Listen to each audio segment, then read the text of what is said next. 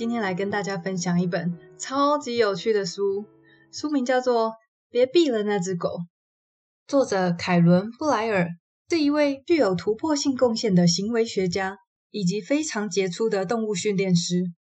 这本书被称为行为训练的终极指南，训练师的圣经。你可以教猫弹钢琴，让鸡翩翩起舞。诶，但是没养宠物的你，别急着走开哦。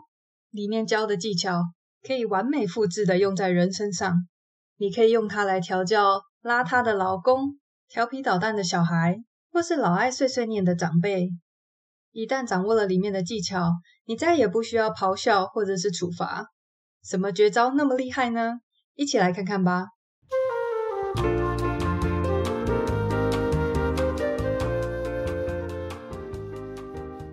人可能会认为，在训练上，如果可以做到赏罚分明，那就会有不错的效果。但是，增强式训练并不是奖励或惩罚的系统。现在的动物训练师已经不用这些字眼了，原因是奖励和惩罚。隐含了许多情绪相关的联想跟解读，像是害怕、恐惧、渴望、罪恶感等等。所以取而代之的是正增强以及负增强。不论你今天希望行为有所改变的是动物还是其他人，你都可以用增强这个训练原则去达成。我们首先来认识比奖励更有效的正增强。正增强指的是某种训练对象喜欢的事物，比如说食物、称赞或拥抱。当这个增强物和特定行为同时出现的时候，这个行为就会被增强，进而提高了学习对象重复这个行为的意愿。比如说，你叫一只幼犬过来，当它过来的时候，就拍拍它，称赞它。日后就算没有加以训练，它被你召唤回来的可能性也会越来越高。假设你希望某人，或许是你的情人或子女，更常打电话给你。如果每次你们通话的时候都相谈甚欢，那么他打给你的频率很可能就会提高，因为打电话给你这个行为被快乐的交谈给增强了。整本书的重点在一开始就告诉了大家，增强物就是所有优良训练的秘诀所在。你还可以怎么样使用正增强呢？举几个生活上实用的例子，有一位年轻的女孩嫁给了一位老是爱命令人、态度也很刻薄的男子，和他们同住的公公也如出一辙。女孩的妈妈原本担心极了，没想到一年之后，这两位男子的态度对女孩变得和蔼可亲。他的办法是在他们态度刻薄无礼的时候，尽可能的不予回应，但只要有人出现和颜悦色或是体贴的行为，他就马上做出增强，给予认可以及热情的回应。另外有一个例子是，有一位国中女生，她很喜欢在周间的时候带狗狗去散步，但是她遇到一个困扰，就是每一次要回家的时候，狗狗总是叫不回来。后来他们在散步的时候，当狗狗东奔西跑之后自动回来找她的时候，她就使出浑身解数，摸它、抱它、称赞它。之后回家的时间到了。狗儿很快的就回到他的身边，显然对这只狗狗来说，这些搂搂抱抱跟称赞，比他在外面拖延一下回家的时间还要好多了。在生活中，利用正增强可以带来的改变不胜枚举，所以我们可以经常训练自己或孩子观察别人喜欢的事物。毕竟大部分的成年人都不像孩子或宠物一样，拥有非常明确的喜好。当你的另外一半，做了一堆家务事，你很高兴的时候，你知道他最喜欢的是称赞、拥抱，还是一场浪漫的约会吗？正增强甚至也可以用在自己的身上。作者有一位朋友练习在打回力球的时候使用正增强，他说刚开始做正增强，觉得有点像傻瓜，每次打出好球，他就跟自己说：“Peter，真有你的，太厉害啦！”四下无人的时候，他还会顺便再拍拍自己的背。后来，他开始打得越来越好，在他的俱乐部里面连续升了好几级。他不再大骂自己，在打球上也获得了更多乐趣。而他做到的只不过是使用了正增强的技巧。所以，你可以经常用健康的方式增强自己，在凉爽的午后轻松的散步，吃一顿美食，与朋友相聚，认真生活工作的同时，也别忘了给自己一些增强和感激。关于增强物的大小，如果是用食物当做增强的话，一次给一点点就好。一般来说，一小口增强物就足以让动物保持兴趣。如果是特别喜爱的零食，分量甚至可以更少。另外，也可以根据行为的困难度去调整增强物的大小。训练时，如果搭配使用意外的大奖，不论是对人或是动物，都会有非常好的效果。大奖指的是特大号的增强物，可能比平时还要大十倍，而且学习者并没有预料到它会出现。这种出其不意的大奖有极佳的激励作用，也可以用来标定突破性的成长。此外，如果训练者懂得使用多元化的增强物，也会对训练带来非常大的帮助。比如说，在海参馆里，杀人鲸有许多不同的增强物，包括鱼汁，就是它的食物，还有在不同的身体部位抚摸、社交关注以及玩具等。多样化的增强物带来意外惊喜的感觉，让他们就算在训练中也能乐此不疲。当然喽。增强有正也有负，负增强对于学习者来说是一种不喜欢、想要避开的东西。如果某个行为可以让他们避开这个不喜欢的东西，那么这个行为就会得到增强。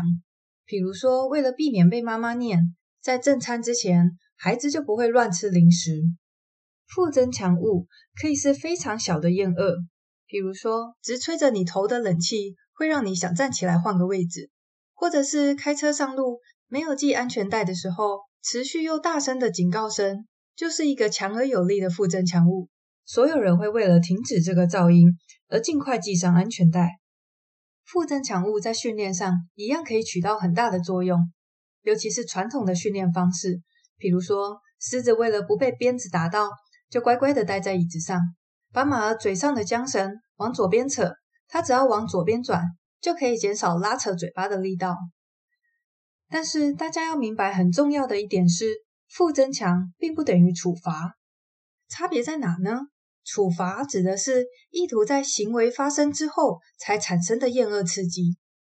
当我们施行处罚的时候，通常都已经在行为发生过后很久了。对于特定行为，迟来的处罚可能是毫无影响。相较之下，负增强依然可以进行有效的训练，尽管用到了厌恶刺激，它可以是相当无害的。举例来说，骆马是一种非常胆小的动物，如果没有从小跟人类接触，人们很难接近它们。现在训练师使用的方法是利用响片作为讯号，加上负增强来鼓励骆马站着不动的行为。这个训练方法等于是在告诉胆小的骆马说，我如果离你三十尺远，你可以站着不动吗？可以，很好。我按下响片就走。当我站在离你二十五尺处的时候，你可以站着不动吗？没问题吗？很好，我按下响片就走。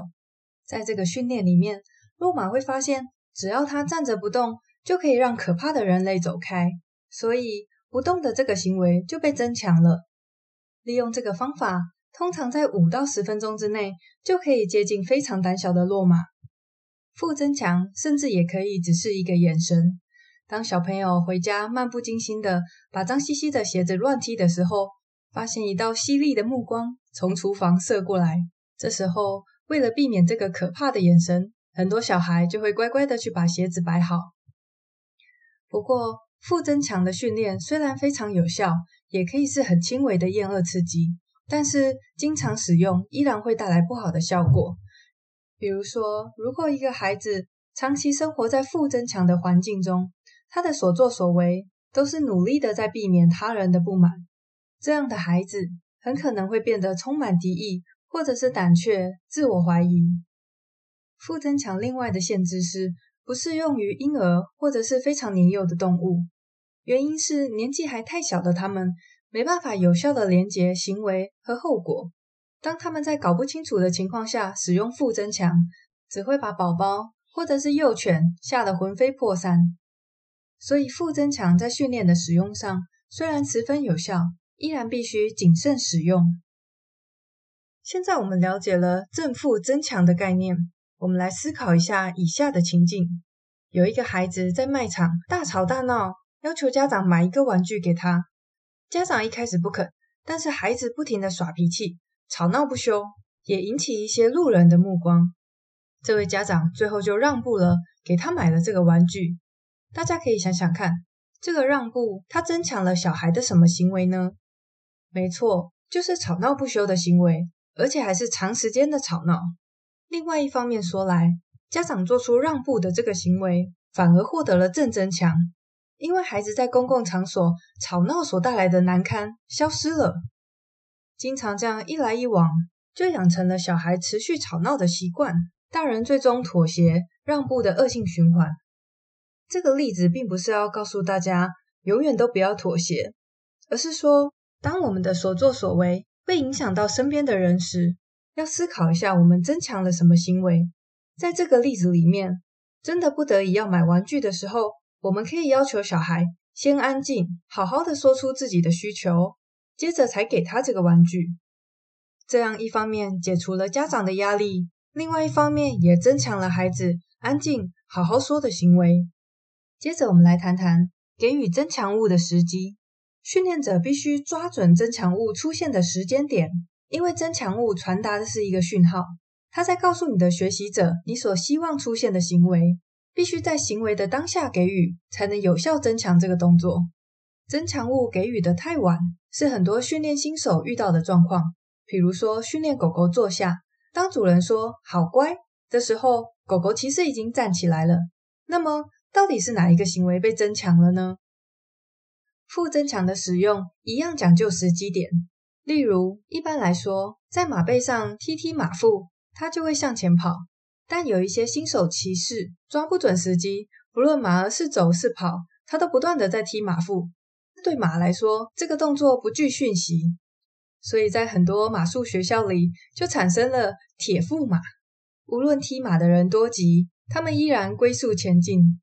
所以必须抓准时间点，移除使用到的厌恶刺激，行为才会被增强。现在我们知道了时间点很重要，但是在某些情况下，增强物没办法立即给予。比如训练海豚，你不可能在它跳跃到空中的时候给它吃鱼，这时候可以利用制约增强物。制约增强物指的是一个原本不具意义的讯息，比如说声音或是光线，刻意的让它出现在增强物到来以前。比如说，当一只海豚翻越到空中的时候，虽然没办法及时的给它鱼，但是借由哨音，他就可以完美的知道他做对了。当动物确实搞懂这个制约增强物所代表的意义，你将会拥有一个真正可以和动物沟通的方式。它可以让你及时的传达你喜欢它的哪一个行为。这个技巧非常好用，一旦学会了，你会惊讶于居然可以跟动物说出那么多的讯息。现今非常受欢迎的训练法就是响片训练。响片训练其实就是利用了制约增强。当然，这个制约增强物可以是其他任何的东西，只是因为响片便宜又好用，所以在训练动物上被非常广泛的使用。响片训练的效果又快又好，而且相较起传统负增强式的训练，这些动物显得聪明、好奇又有趣。要注意的就是，一旦建立了制约增强物，就要谨慎使用。当动物真的做对了，你才说好乖，按下响片，或者是吹哨子。利用这样的训练方法，可能有些人会担心，那是不是训练完以后永远都要带着响片或是零食，才能维持动物的这个行为呢？其实不会，利用响片做训练，其实是一个沟通的过程。